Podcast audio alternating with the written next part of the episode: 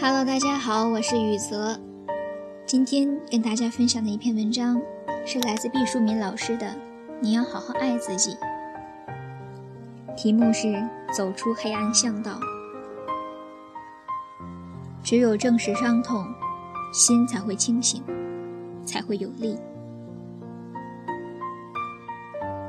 那个女孩子坐在我的对面，薄而脆弱的样子，好像一只被踩扁的冷饮纸杯。我竭力不被他察觉地盯看着他的手，那么小的手掌和短的手指，指甲剪得突突，仿佛根本不愿保护指尖，恨不能缩回骨头里。就是这双手，协助另一双男人的手，把一个和他一般大的女孩子的喉管掐断。那个男子被处以极刑，而他也要在牢狱中度过一生。他小的时候家住在一个小镇，是个很活泼好胜的孩子。一天傍晚。妈妈叫他去买酱油，在回家的路上被一个流浪汉强暴。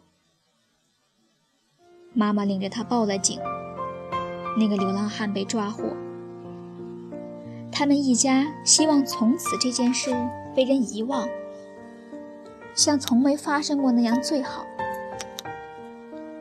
但小镇的人对这种事有着经久不衰的记忆和口口相传的热情。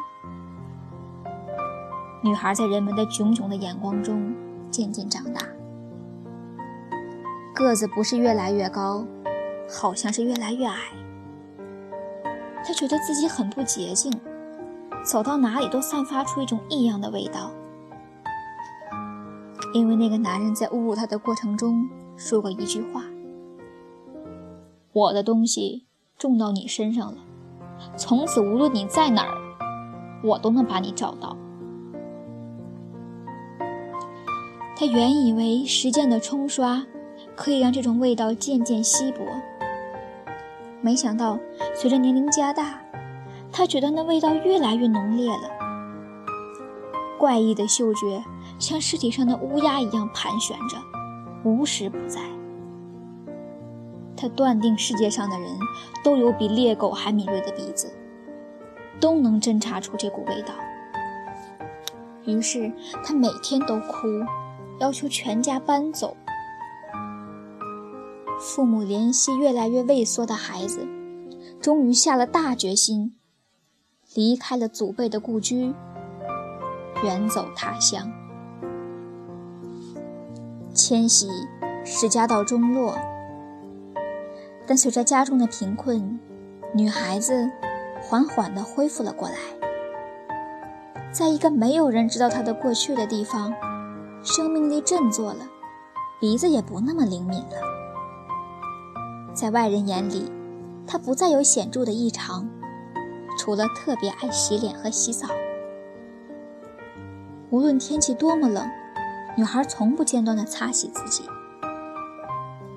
由于品学兼优，中学毕业后，她考上了一所中专。在那所人生地不熟的学校里，她人缘不错。只是依旧爱洗澡，哪怕是只剩吃晚饭的钱了，宁肯饿着肚子，也要买一块味道浓郁的香皂，把全身打出无数泡沫。他觉得比较安全了，有时会轻轻地快速微笑一下。童年的阴影难以遏制青春的活力，她基本上变成一个和旁人一样的姑娘了。这时候。一个小伙子走来，对他说了一句话：“我喜欢你，喜欢你身上的味道。”他在吓得半死中，还是清醒的意识到，爱情并没有嫌弃他，猛地进入到他的生活中来了。他没有做好准备，他不知道自己能不能爱，该不该同他讲自己的过去。他只知道这是一个蛮不错的小伙子，自己不能把射来的箭像个印第安土人的飞去来似的放回去。他执着而痛苦地开始爱了。最显著的变化是更频繁的洗澡。一切顺利而艰难地向前发展着。没想到新的一届学生招进来。一天，女孩在操场上走的时候，像被雷电劈中，肝胆俱碎。她听到了熟悉的乡音，从她原来的小镇来了一个新生。无论她装出怎样的健忘，那个女孩子还是很快地认出了他。她很害怕，预感到一种惨痛的遭遇，像刮过战场的风一样，把血腥气带了来。果然，没有多久，关于她幼年时代的故事就在学校流传开来。她的男朋友找到她，问：“那可是真的？”她很绝望，绝望使她变得无所顾忌。她红着眼，狠狠地说：“是真的，怎么样？”那小伙子也真是不含糊的说：“就算是真的，我也还爱你。”那一瞬，他觉得天地变容，人间有如此的爱人，他还有什么可怕的呢？还有什么？不可献出的呢。于是，他们同仇敌忾，决定教训一下那个绕舌的女孩。他们在河边找到他，对他说：“你为什么说我们的坏话？”那个女孩有些心虚，但表面上却更嚣张和振振有词，说：“我并没有说你的坏话。”我只说了有关他的一个真事儿。他甚至很放肆地盯着爱洗澡的女孩说：“你难道能说那不是一个事实吗？”爱洗澡的女孩突然就闻到了当年那个流浪汉的味道。她觉得那个流浪汉一定是附体在这个女孩身上，千方百计地找到她，要把她千辛万苦得到的幸福夺走。积攒多年的怒火狂烧起来，他扑上去撕那绕舌女生的嘴巴，一边对她男友大吼说：“咱们把他打死吧！”那女孩、那男孩子巨蟹般的双手掐住了新生的脖子。没想到人怎么那么不经掐，好像一朵小喇叭花，没怎么使劲儿就断了。再也接不上了。女孩子指着目光对我说，声音很平静。我猜，他一定千百次的在脑海中重放过当时的录影，不明白生命为何如此脆弱，为自己也为他人，深深困惑。热恋中的这对凶手惊慌失措。他们看了看刚才还在穷凶极恶，现在已奄奄一息的传闲话者，不知道下一步该怎么办。咱们跑吧，跑到天涯海角，跑到跑不动的时候就一道去死。他们几乎是同时这样说。他们就让尸体挡在发生争执的小河边甚至没有丝毫掩盖。他们总觉得他也许会醒过来，匆忙带上一点积蓄，窜上了火车。不敢走大路，就漫无目的的奔向荒野小道。对外就说两个人是旅游结婚，钱很快就花光了。他们来到云南叫一个情人崖的深山里，打算手牵着手从悬崖跳下去。于是，拿出最后的一点钱，请老乡做一顿好饭吃，然后就实施自枪。老乡说：“我听你们说话的声音，和新闻联播里的是一个腔调，你们是北京人吧？反正要死了，再也不必畏罪潜逃，他们大大方方地承认了。我一辈子啊，就想看看北京。现在这么大岁数，原想北京是看不到了。现在看到两个北京人，也是福气呀。老人说着，倾其所有给他们做了一顿丰盛的好饭，说什么也分文不取。他们低着头吃饭，吃的很多。这是人间最后一顿饭了，为什么不吃得饱一点呢？吃饱之后，他们很感激，也很惭愧。讨论了一下，决定不能死在这里，因为尽管山高林密，过一段日子，尸体还是会被发现。老人听说了，会认出他们，就会痛心失望的。他一生看到的唯一两个北京人，还是被通缉的坏人。对不起，北京也就罢了，他们怕对不起这位老人。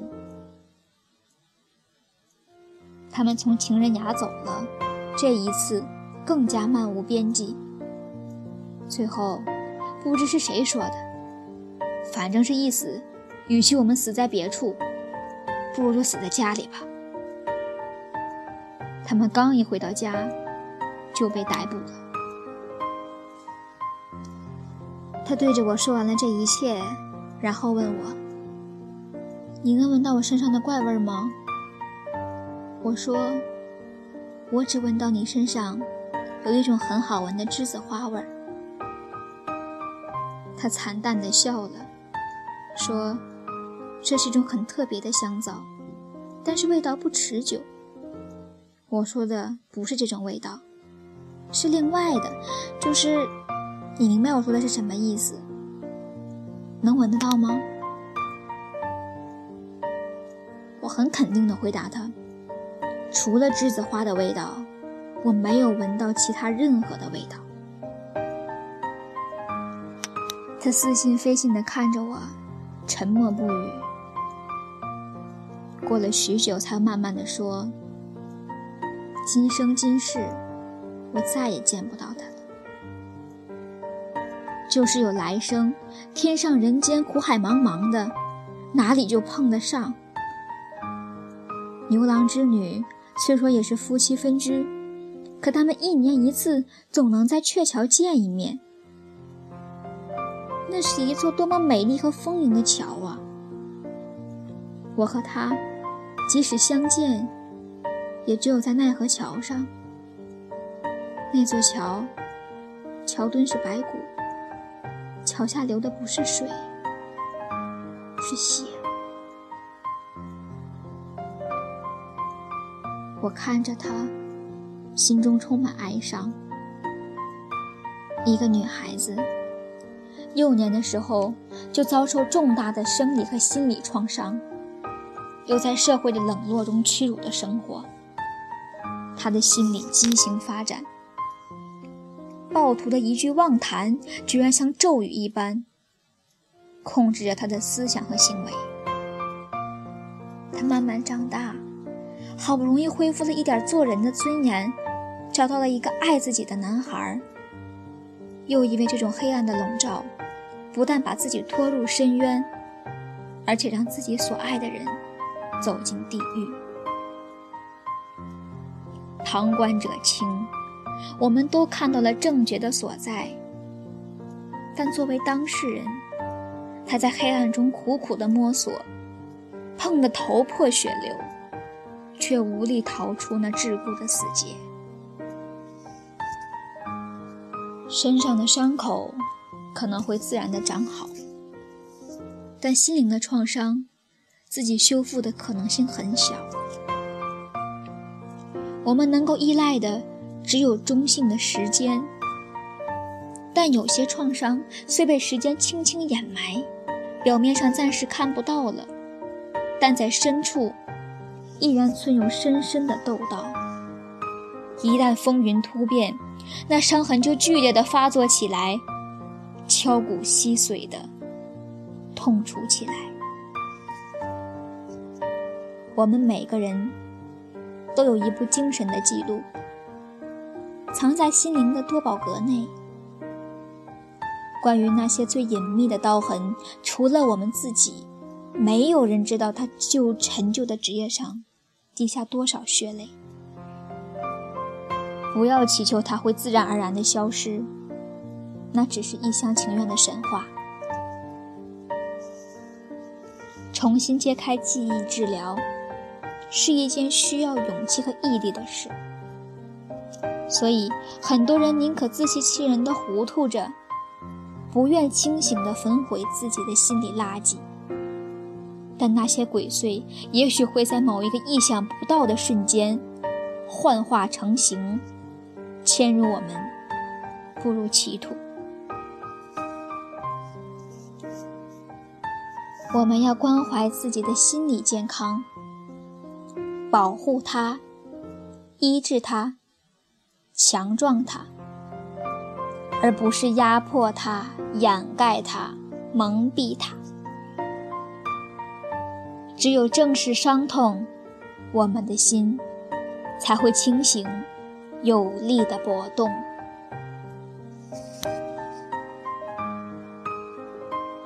这篇文章就到这里，希望大家喜欢我的分享。